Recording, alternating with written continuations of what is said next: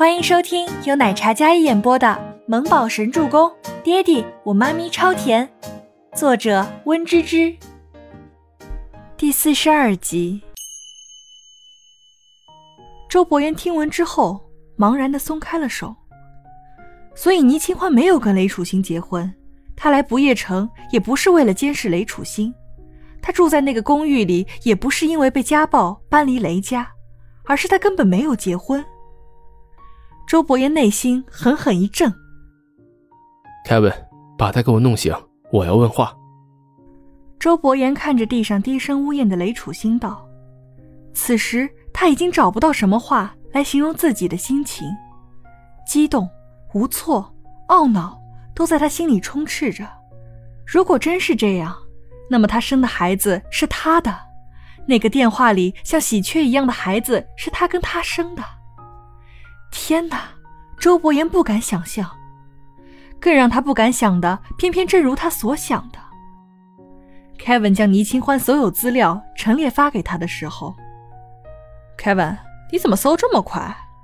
静觉斯走到 Kevin 身边，看着他在周伯言说完之后十分钟之内就将所有的资料都发给周伯言手机上，他不免有些八卦起来。我感觉。Boss 跟这位倪清欢小姐有故事，所以暗暗的已经在调查整理了。所以这个小男生是你家 boss？静觉斯压低声音问着 Kevin。我也不敢确定，但的确是同名同姓。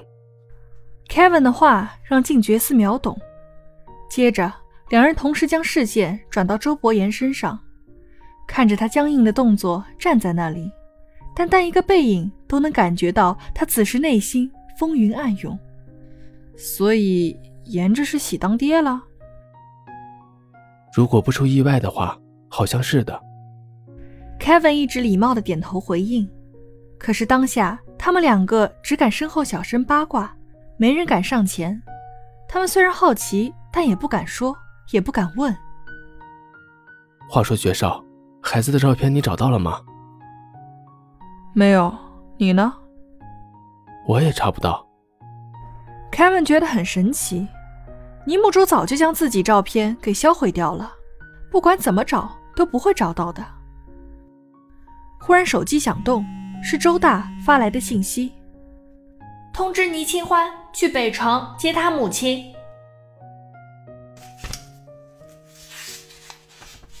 周伯言看完这所有的资料，打开车门。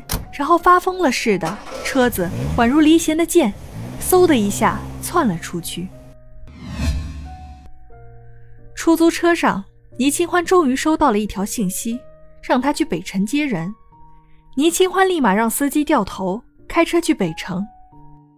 信息上表明的是一家医院里，而周伯言只是在倪清欢后面稍晚了二十几分钟赶去医院，可并没有见到他人。boss，我查到倪小姐的母亲的确在这家医院里住过院，不过今天办理了出院手续，倪小姐也没有回来。Kevin 打听之后回来跟周伯言汇报，人不在医院里。Kevin 见自家 boss 焦急的模样，他提议到倪清欢的小区。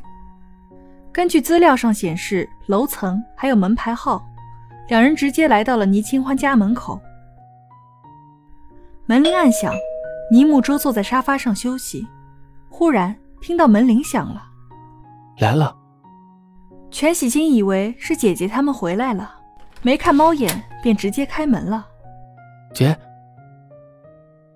全喜金将门打开，可是看到了门外站着的不是全喜初，而是一位陌生男子。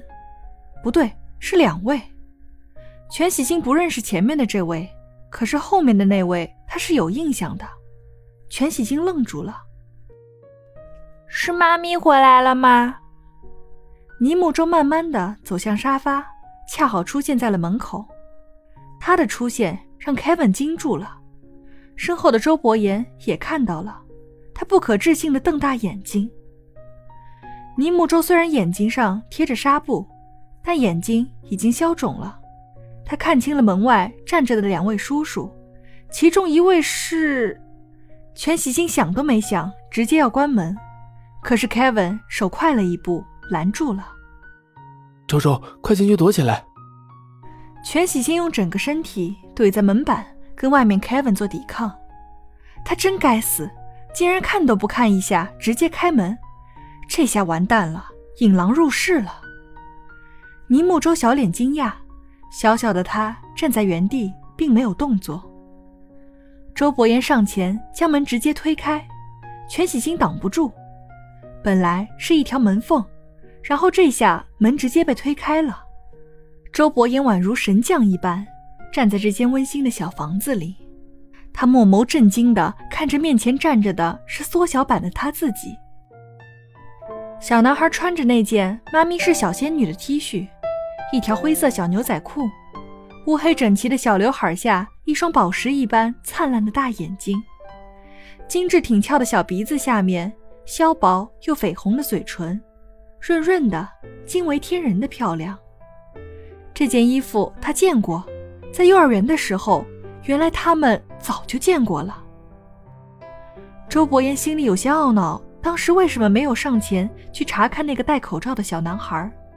就因为当时他局促的动作跟倪清欢相似，所以他一个生气便直接越过了他。如果当时他上前看了的话，那么他早就相认了。倪木舟就这么直愣愣的看着周伯言走过来，跟他想象的差不多。他穿着一袭黑色好看的西装，很高很帅，气场冷冽，但看得出来人并不坏。这是他的第一直觉。倪木舟还是有些忐忑的，他惊喜，也惊讶，也意料之中。不过看到周伯言本人，他有些小小的紧张。妈咪被他支开了，爹爹亲自上门，要是妈咪回来知道了，会不会崩溃？叫什么名字？周伯言不知道怎么形容此时的心情。他尽量让自己看起来没有那么失控，精湛的黑眸垂眸看着还不到自己大腿高度的小男孩。尼木舟仰着小脑袋，因为有一只眼睛受伤了，所以看起来有几分虚弱，但并不影响他的可爱。他比较沉稳，一大一小两个人的气场有些相似。本集播讲完毕，感谢您的收听。喜欢就别忘了订阅和关注哦。